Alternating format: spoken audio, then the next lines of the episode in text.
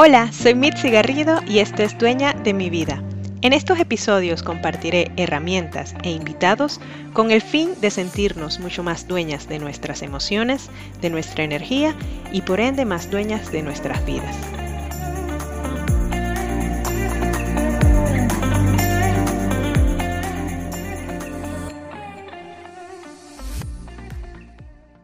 Para mí es un placer tener en estos momentos a Carolina Briseño.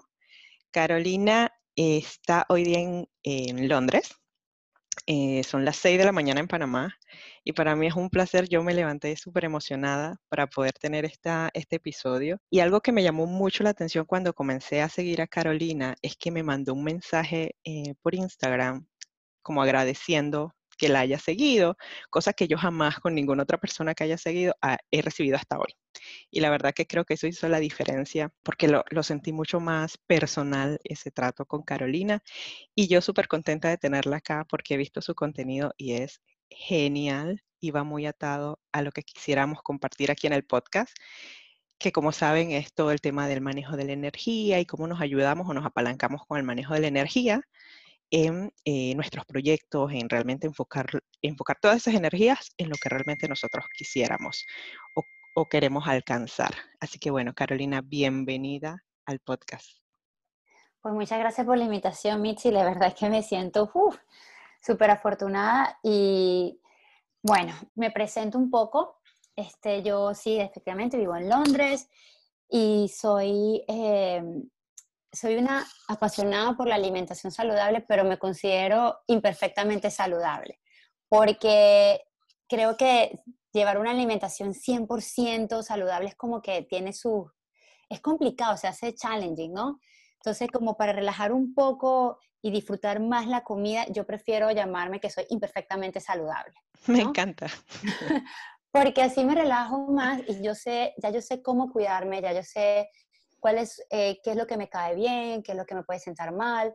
Y, y por eso yo me considero eso, imperfectamente saludable. Claro, llegar a este nivel fue un proceso de, de transformación para mí en cuanto a mis hábitos y eso me llevó a traer, a, a, recordar algo que estudié durante mi carrera, en mi primera carrera, que eran los cuatro niveles del aprendizaje, ¿no? Que ellos hablaban de que uno pasa de ser inconscientemente incompetente hasta llegar a la última etapa en la que eres, eres inconscientemente competente, ¿no? Entonces, y por eso yo al final, cuando, cuando uno de mis mantras es el arte de autoconocernos nos llevará a ser inconscientemente saludable. ¿Qué quiere decir esto? Que es con la práctica, con ese cambio de hábitos en los que uno poco a poco lo va fijando hasta que uno lo hace de manera automática y natural.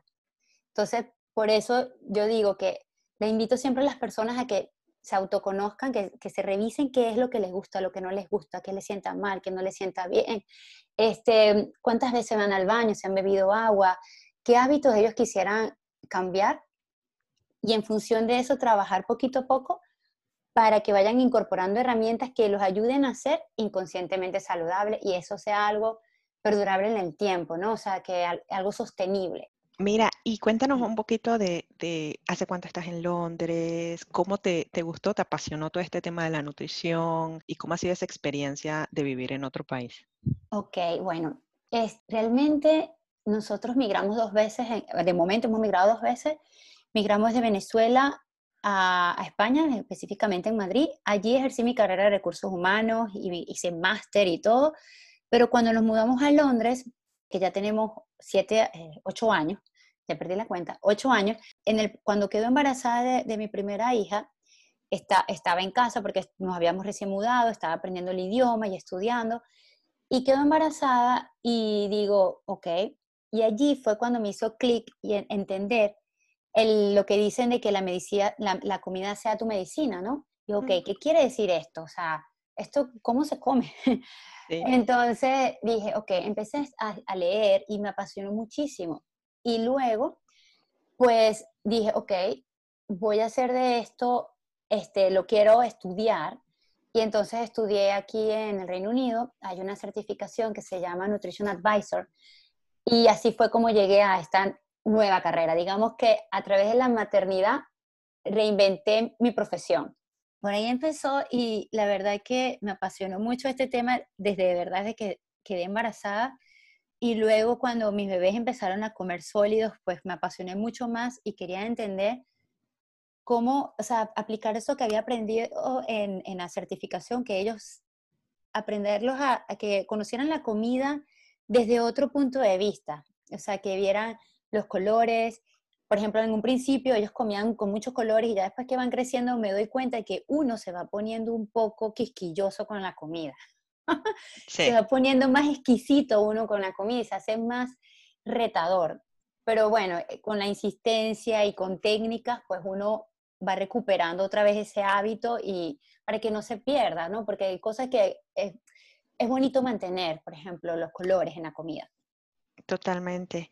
Y mira, atado em, todo esto que hablas de la nutrición, de cómo, de cómo realmente tener en la mente esta información, pero de una manera en la que no lo veamos tipo gramaje. Lo hablamos hace un rato antes de, grabarlo. O sea, cómo realmente las personas no ven esto, ay, bueno, me voy a poner a dieta. Porque mm. lo que yo veo es que esto es un efecto rebote. Y tú vas a estar en dieta un mes, dos meses, y luego se te olvida la dieta y comienza tu descontrol. Entonces, ¿cómo realmente hacemos de, esto una, forma de vida, lo llamo yo? ¿Y por qué? Porque también va atado mucho al tema de nuestras energías. O sea, cómo realmente esa alimentación balanceada, pensada, estructurada, planeada, porque también es bueno planificarnos durante la semana qué es lo que vamos a estar eh, cocinando si es que nos toque cocinar o comiendo. Porque al final eso va a verse reflejado en nuestras, nuestras energías. Y algo que pasa mucho es que nos enfocamos en nuestros proyectos, en nuestros planes, en lo que vamos a hacer el lunes, el martes, el miércoles, pero olvidamos algunas veces lo que vamos a comer. Y de hecho hasta nos saltamos comidas o comemos algo rápido, em, algo ahí precalentado. o sea, yo creo que ah, eh, es mucho la importancia de eso, pero sí quería saber un poquito cómo tú lo ves en ese sentido. Mira, hay, hay algo, y voy a traer a colación algo que leí, este, porque hay algo que me ha parecido muy interesante y que tengo tiempo leyendo, más no soy, este, o sea, estoy en pañales, algo que estoy leyendo porque, por hobby y porque me apasiona, ¿no? Y es que hay un libro que se llama El chakra, el chakra y la alimentación. y, es, y, es que uno de los pilares del chakra es la alimentación, ¿no? La comida. Y es que la comida, en el libro que leí, ellos nos comentan que la comida es como que el anclaje, ¿no? Del cuerpo, es como el puente, o sea, lo que comemos es el puente que mantiene junto a nuestro cuerpo con el alma, ¿no? Y ellos dicen, además, que en un año, el año tiene 365 días, ¿no?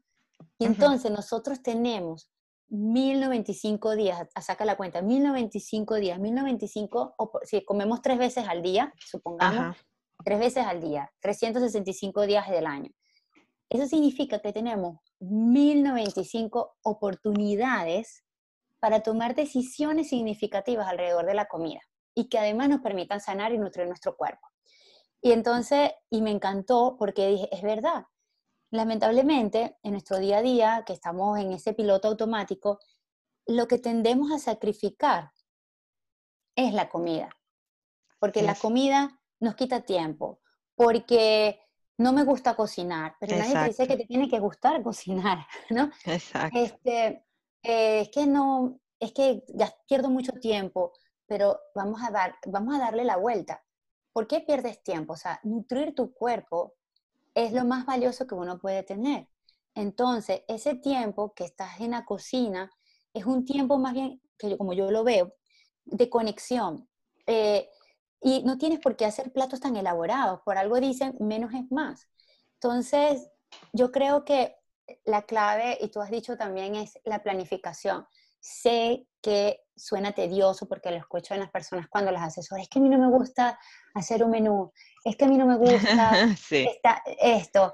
Y yo les digo, a ver, un menú es una guía, es una guía, no es algo restrictivo. Es una guía primero para saber, ok, esto es lo que tengo en mi nevera y lo que tengo en mi alacena. Vamos a usarlo. Lo primero que entra, lo primero que sale, ¿no? La, la ley. Entonces, ok, tengo esto, se me va a vencer, se me va a dañar esto que tengo en la nevera, ok, vamos a ver cómo puedo ¿Qué pasa mucho, Carolina, ¿eh? Y a veces ah. vamos al supermercado, llenamos esa carretilla y cuando vamos a ver, la mitad de lo que compramos se dañó porque precisamente no planificamos lo que compramos. Compramos por impulso, compramos lo primero que vemos, ah, bueno, esto lo voy a hacer, lo voy, voy a hacer A, B, C, y al final terminamos hasta comprando delivery, ¿sabes? Entonces, eh, yo creo que la planificación, definitivamente.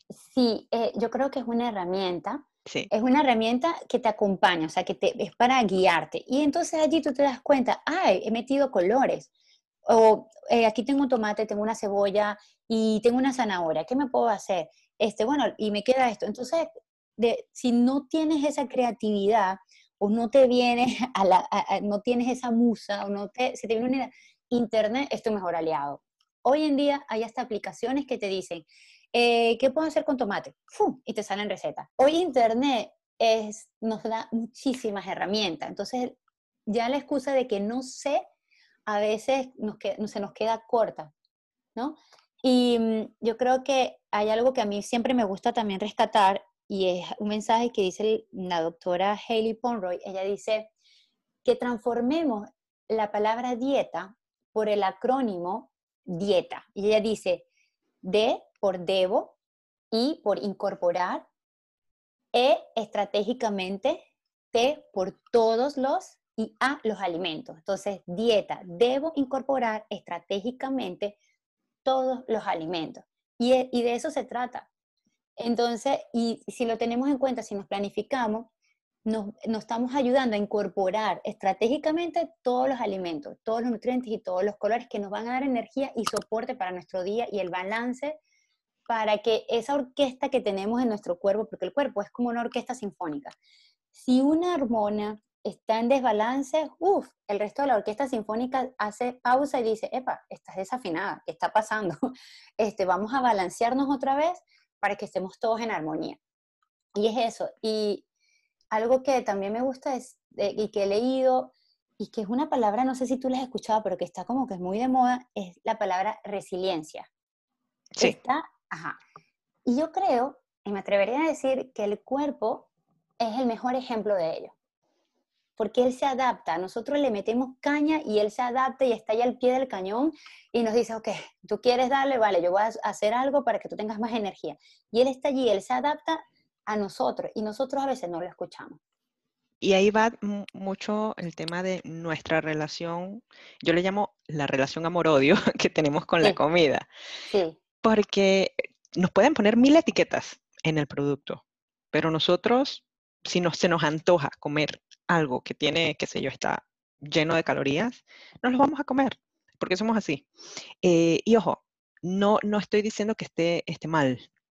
Yo creo que esos, esos placeres, esa, esa indulgencia de vez en cuando, nuevamente, de vez en cuando, eh, y en sus proporciones bien medidas, eh, cumplen un objetivo también. Entonces, de allí esa relación... Si supongamos que esa persona no quiere cambiar, ella, esa persona no quiere cambiar y quiere seguir comiéndose su producto con la etiqueta roja que te dice alarma, alarma, alarma, alarma, y, con los ingredientes menos saludables del mundo, y esa persona sigue queriendo comérselo, hay que preguntarle con cuánta frecuencia se los, los consume.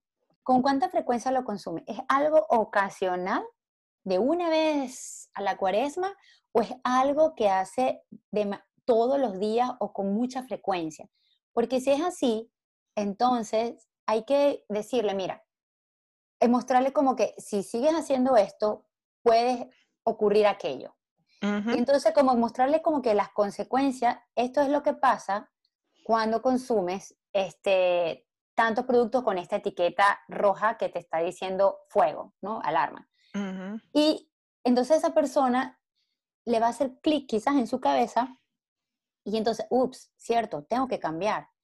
Esa persona era inconscientemente incompetente, no lo sabía, no, no le prestaba atención. Entonces, ya cuando nosotros le abordamos y le decimos, oye, mira, pasa esto, eh, ah, ok, ya ahora soy consciente pero incompetente, porque ah, no he cambiado el hábito todavía, tengo que cambiarlo. Entonces, con esa persona uno le dice, ok, mira, hay otro producto similar, vamos a leer la etiqueta, vamos a ver si los ingredientes son saludables, porque a veces la etiqueta puede ser mejor, pero los ingredientes siguen siendo igual, no los más adecuados.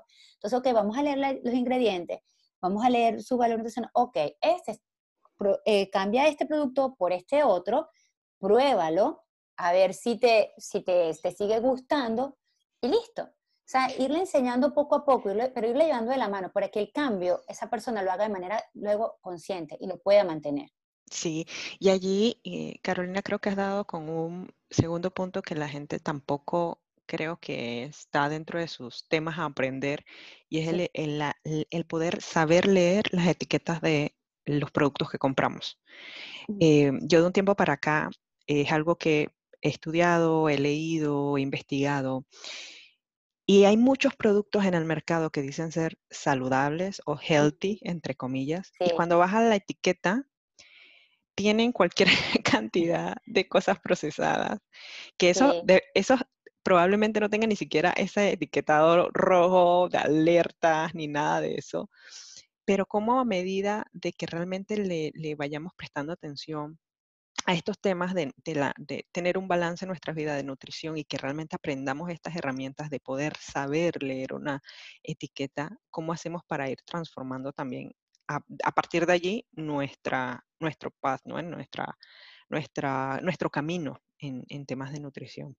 Eh, mira, yo creo que lo de la etiqueta, yo, yo es algo que es algo que yo hago de manera natural. Yo no sé, yo no sé, voy a, voy a, asumir que las personas que van a escuchar esto son mujeres, ¿no? Supongamos. Sí, son mujeres, la gran mayoría. Ajá. Entonces, uno como mujer, cuando va a comprar a lo mejor una prenda de vestir o va a comprar un producto para el cabello, nosotras, algunas, por ejemplo, solemos ser muy meticulosas. Oye, pero hay que, este pantalón de esta marca a mí me queda mejor, el de esta marca me ofrece este mejor precio o este producto del cabello tiene menos, menos productos químicos y me hace el cabello más suave, este es más caro, pero no tiene los mismos componentes que este. Uno cuando es para productos de la cara, para la cosmética, para el, cuidado del cabello o de la piel, uno a veces suele ser bien meticuloso y se pone a investigar, a, leer los reviews y a buscar cualquier cantidad de información para antes de darle el botón comprar o antes de meterlo en el carrito de la compra. Eso yo creo que es algo, no sé si es general, pero me atrevería a decir que solemos hacerlo. Entonces, ¿por qué no hacer lo mismo con la comida? ¿Qué nos pasa con la comida que no nos ponemos tan meticulosos? O sea, es a lo que voy. Lo primero que sacrificamos siempre por cuestiones de tiempo, por pereza o porque no queremos es la comida. Es, es impresionante, pero es la comida. Entonces, leer las etiquetas, sí, es cierto. Es un proceso que al principio toma tiempo, pero una vez que ya tú has identificado los productos que puedes reemplazar y cuál es el sustituto, ya tú te lo aprendes y ya tú sabes que vas a comprar esa marca siempre que puedas. Y si no, pues tienes un plan B, un plan C y vas aprendiendo. Pero es una cuestión que hay que practicarla, porque eh, como dice Tony Robbins, la repetición es la clave de la habilidad. hay que repetir, repetir, repetir, repetir hasta que lo fijemos. Exacto, exacto, Carolina. Mira, y en ese sentido, ¿tienes una, un tip sí, sí. Eh, relacionado al tema de etiquetas que, que, la gente o las personas que escuchen este podcast se puedan llevar? Suelen decir, y es, algo que ya todos lo, hemos leído y tal, lo he estudiado también, es que siempre dicen que la etiqueta debe tener la menor cantidad de ingredientes, que los ingredientes que están en la etiqueta sean ingredientes que tú puedas entender lo que te están diciendo y no esté en un, idioma este, como de, no sé, de la NASA. Si es una galleta de avena, tú lo que primero que supones que va a tener es avena. Avena, claro. Exacto. Entonces, ok, dice galleta de avena, ok, debe tener avena, seguro le habrán puesto a lo mejor azúcar, una fuente de grasa o algo para que amalgame o compactar los ingredientes, ok, vale, lees, no, pero de repente tiene aceite trans, o sea, aceite hidrogenado eh, tiene eh, aceite de palma, además Como cuatro aceites. Tiene muchos tipos de aceite y tú dices, pero si era una galleta de avena. ¿Sabes? Entonces hay que leer los ingredientes. Leer los ingredientes, ver cuál es el ingrediente que aparece primero en la lista, porque es el ingrediente que está presente en mayor proporción, este, el número de ingredientes y que puedas leer los ingredientes, que no sea un idioma. O sea, que ellos dicen, recuerdo, que los ingredientes sean como los que utilizaban nuestros abuelos. O sea, sencillo, natural. Natural. Lo más, práctico posible, nada prefabricado o super procesado. Les invito, a, si ustedes compran pan de molde o pan en, en rebanadas. Ay, si somos fans. Ajá. Ese fue mi primer cambio. Les invito a revisar las etiquetas de los panes, del pan de molde o el de pan en, rebanadas, el pan de loncha, ya no sé cómo decirlo porque cada vez le dicen... Sí, el molde. Acá le decimos pan de molde. Eh, que lean la etiqueta y también lean la etiqueta del que es blanco y del que es integral. Integral, el entre comillas integral. Lean, lean las etiquetas y comparen, pónganse a leerlo de manera simultánea y comparen. ¿Ok? Sí, sí, sí, tremendo ese Fue, ese, fue, ese fue mi primer ejercicio y el cambio de verdad fue considerable. Sí. Porque yo amo el pan y no he dejado de comer pan, pero hice el primer cambio que hice fue con el pan. Buenísimo. Mira, algo que a mí me ha encantado de lo que publicas, de tu contenido, es que también ves la nutrición en un todo, es decir, también lo ves en temas de sexualidad, de lactancia, de maternidad que tal vez es algo que otras personas que también se dedican a, esto, a estos temas, tal vez no tocan o, tocan bien superficialmente, tal vez. Eh, ¿Qué te llevó a tener esos, esos temas dentro de tu contenido y qué has visto? Esto surge, eh, el, yo creé junto con una amiga un programa que se llama Alimentación y Líbido. Y surge porque las dos estábamos, nos reencontramos en Madrid. Ella es periodista y sex coach. Y las dos estábamos conversando y yo le digo, yo quisiera que mi comunidad entendiera que la alimentación va más allá de un peso, de una, de una báscula, que va más allá de una resolución de fin de año, de una operación bikini, porque viene la buena temporada de las playas o el buen clima. Yo quisiera que la gente, la, o sea, expresar mi pasión, ¿no? Verla, que vieran la alimentación como una herramienta que nutre nuestro ser ¿verdad? Y que una vez que tú aplicas un pequeño cambio, eso tiene un efecto automático en nuestro cuerpo, o sea, tu piel, este, tu energía, el peso, si hay algo que, que quieres bajar, si has aplicado algún cambio, vas a notar poco a poco que ese peso puede ir fluctuando y bajando. Y, y hablando con ella, ella me dice, claro, a mí también me pasa lo mismo, porque las personas a veces que vienen a, la, a la, asesoría a lo mejor le falta energía o a lo mejor tiene eh, problemas con el deseo sexual. Y, yo le digo, claro, y las dos entonces hablando dijimos, vamos a hacer un programa juntas, porque al final la alimentación, y aquí traigo otra frase, me encanta la frase, que dice, una buena alimentación es la base de un buen sexo. Y es, es cierto, o sea, cuando lo ves en trasfondo, incluso para el chakra, uno, una de las bases de, de, o sea, para Ayurveda, una de las bases de ellos es que la alimentación, el sexo y el dormir son los pilares fundamentales, ¿no? En Ayurveda. Entonces yo dije, ok, porque lo había leído y me había encantado, dije, vamos a unirla, porque es cierto, la alimentación tiene una incidencia en nuestro balance hormonal, en nuestra energía, en todo, en, como en nuestro sistema digestivo, si alimentamos a, nuestra, a nuestro gut, que es lo que le dicen ahora en nuestro segundo cerebro. allí se produce serotonina, dopamina, está, nuestro sistema inmunológico también tiene gran importancia allí, recae allí. Y, este, y ella me dice, y, yo le digo, y además, si tenemos un buen balance, y, claro, la alimentación es una pata de esa sexualidad, ¿no? Hay otros factores más, pero es una pata que va a incidir en esa sexualidad sana. Y por eso surge. Y surge también porque a raíz también de mi maternidad, yo descubrí otro lado de la sexualidad, o sea, yo redescubrí mi sexualidad. Y entonces yo dije, también quiero mostrarle a las personas que para mí trabajar mi sexualidad es algo que estoy haciendo ahora. Estoy haciendo a partir, eh, empecé a trabajar a partir de los 37 años. y es algo que me ha encantado y me parece hermoso.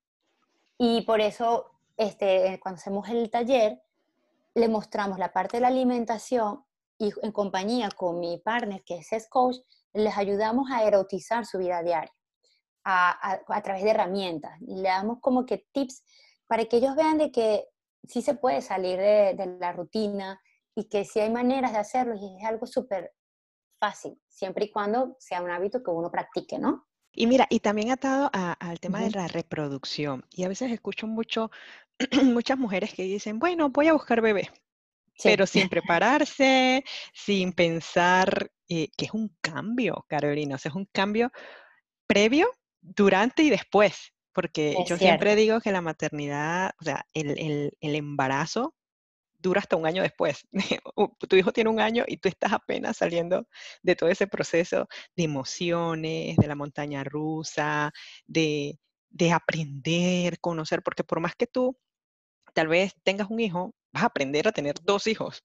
Y así pasa cuando tengas un hijo más. Siempre va a pasar. Y cuando eres primeriza, pues más aún, porque no sabes, no tienes el, el know-how de las cosas más básicas. Entonces, no nos preparamos para ese momento que para mí debería haber un, periodo de preparación tanto a nivel emocional como a nivel también de la comida, porque hay muchas veces que hay mujeres con sobrepeso, hay mujeres que tienen algún tema de em, hipertensión o temas médicos, que sí deciden ser mamás, pero no, no llevan ese nivel de detalle, de cuidado a nivel de lo que comen y su salud.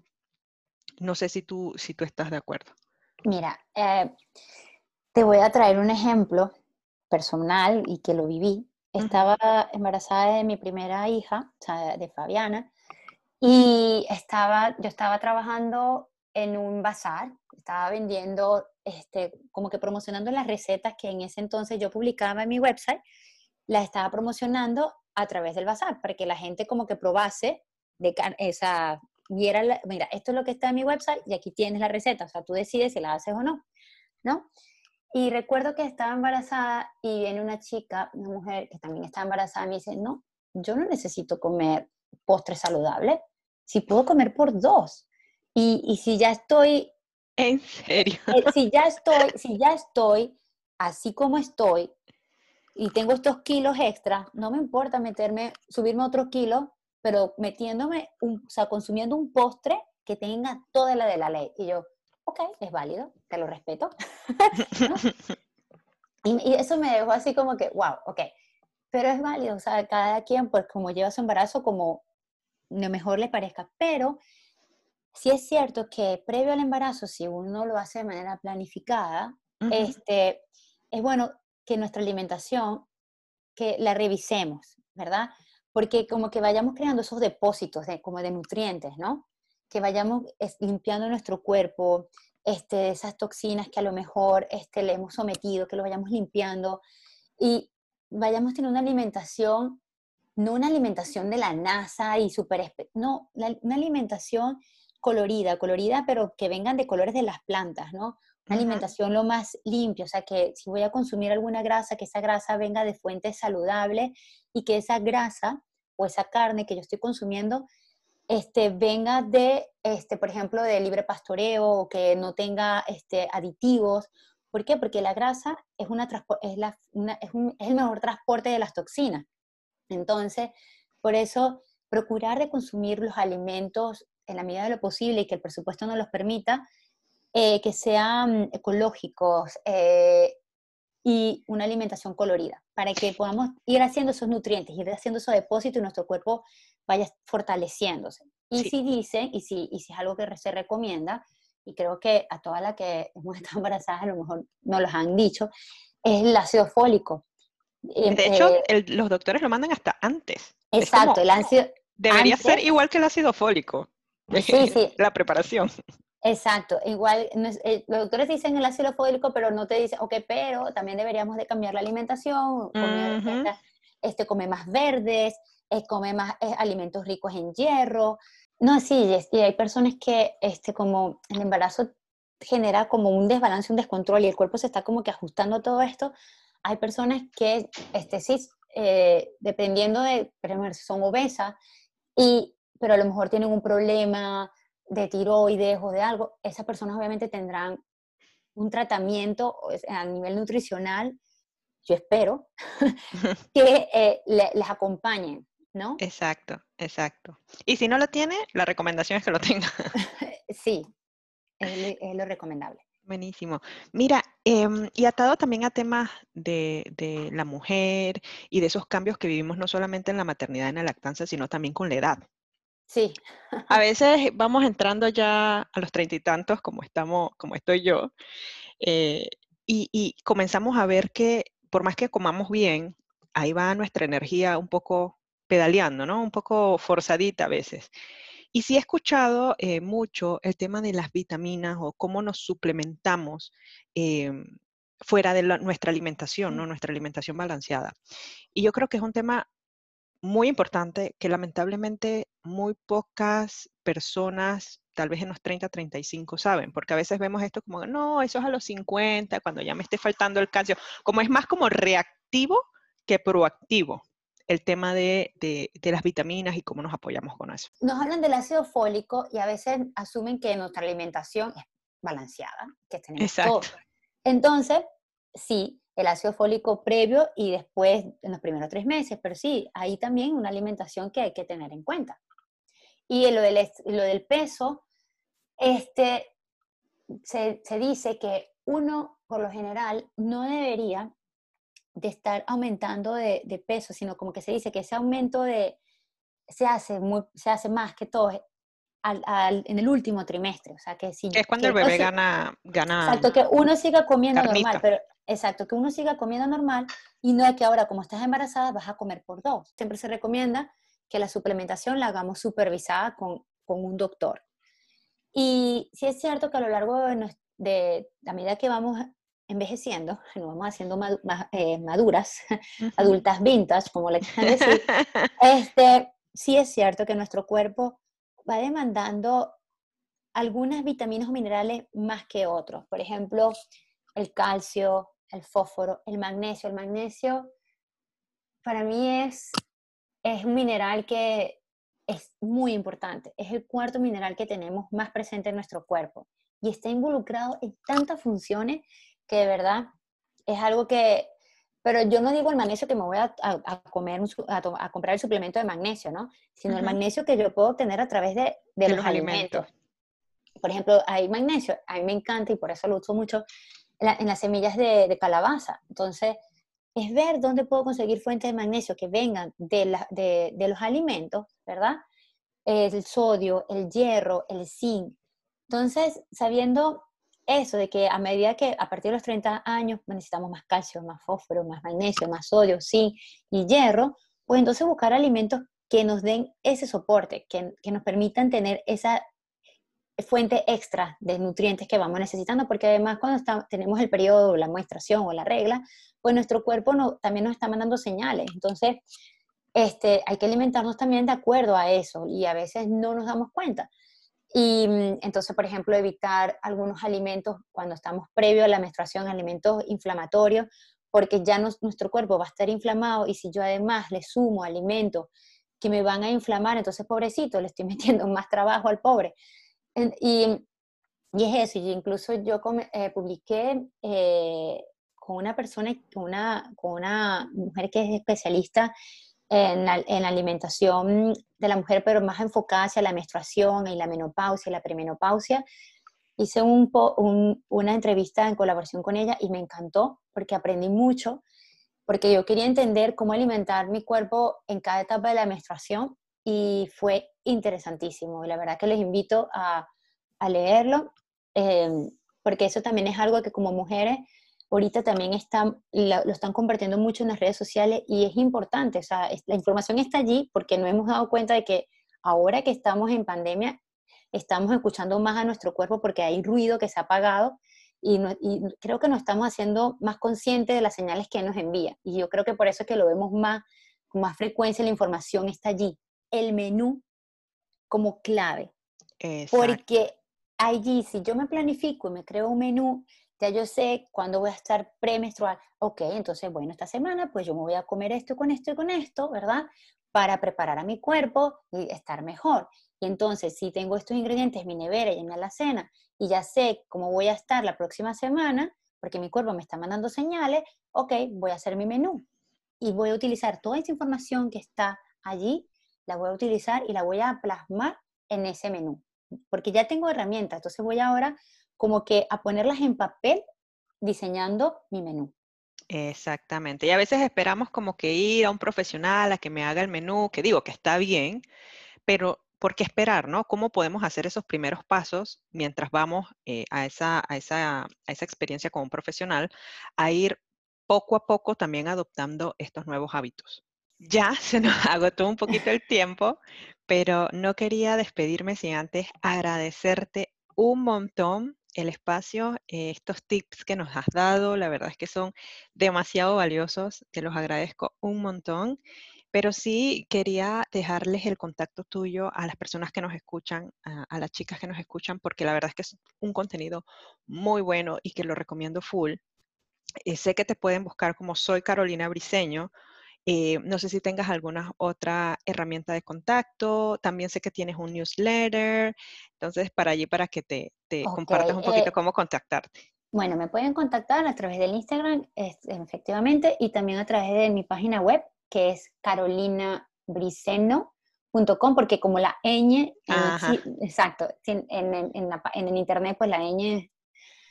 No existe, este, básicamente. No existe, básicamente. Entonces, bueno, eh, entonces me pueden encontrar en mi página web y también para invitarlos a que se pasen por mi cuenta de Instagram, que estaremos lanzando mi partner y yo próximamente otra masterclass de alimentación y líbido.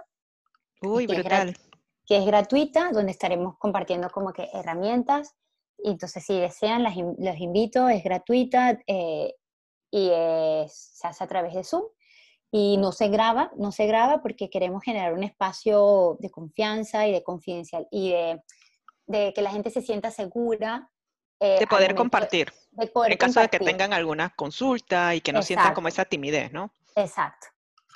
Qué bueno, qué bueno, Carolina. Me encanta y muy probablemente yo voy a estar ahí anotada al pie del cañón. Muchas gracias, te estaré informando. Buenísimo, Carolina. Oye, muchísimas gracias y que estés muy bien. Gracias a ti.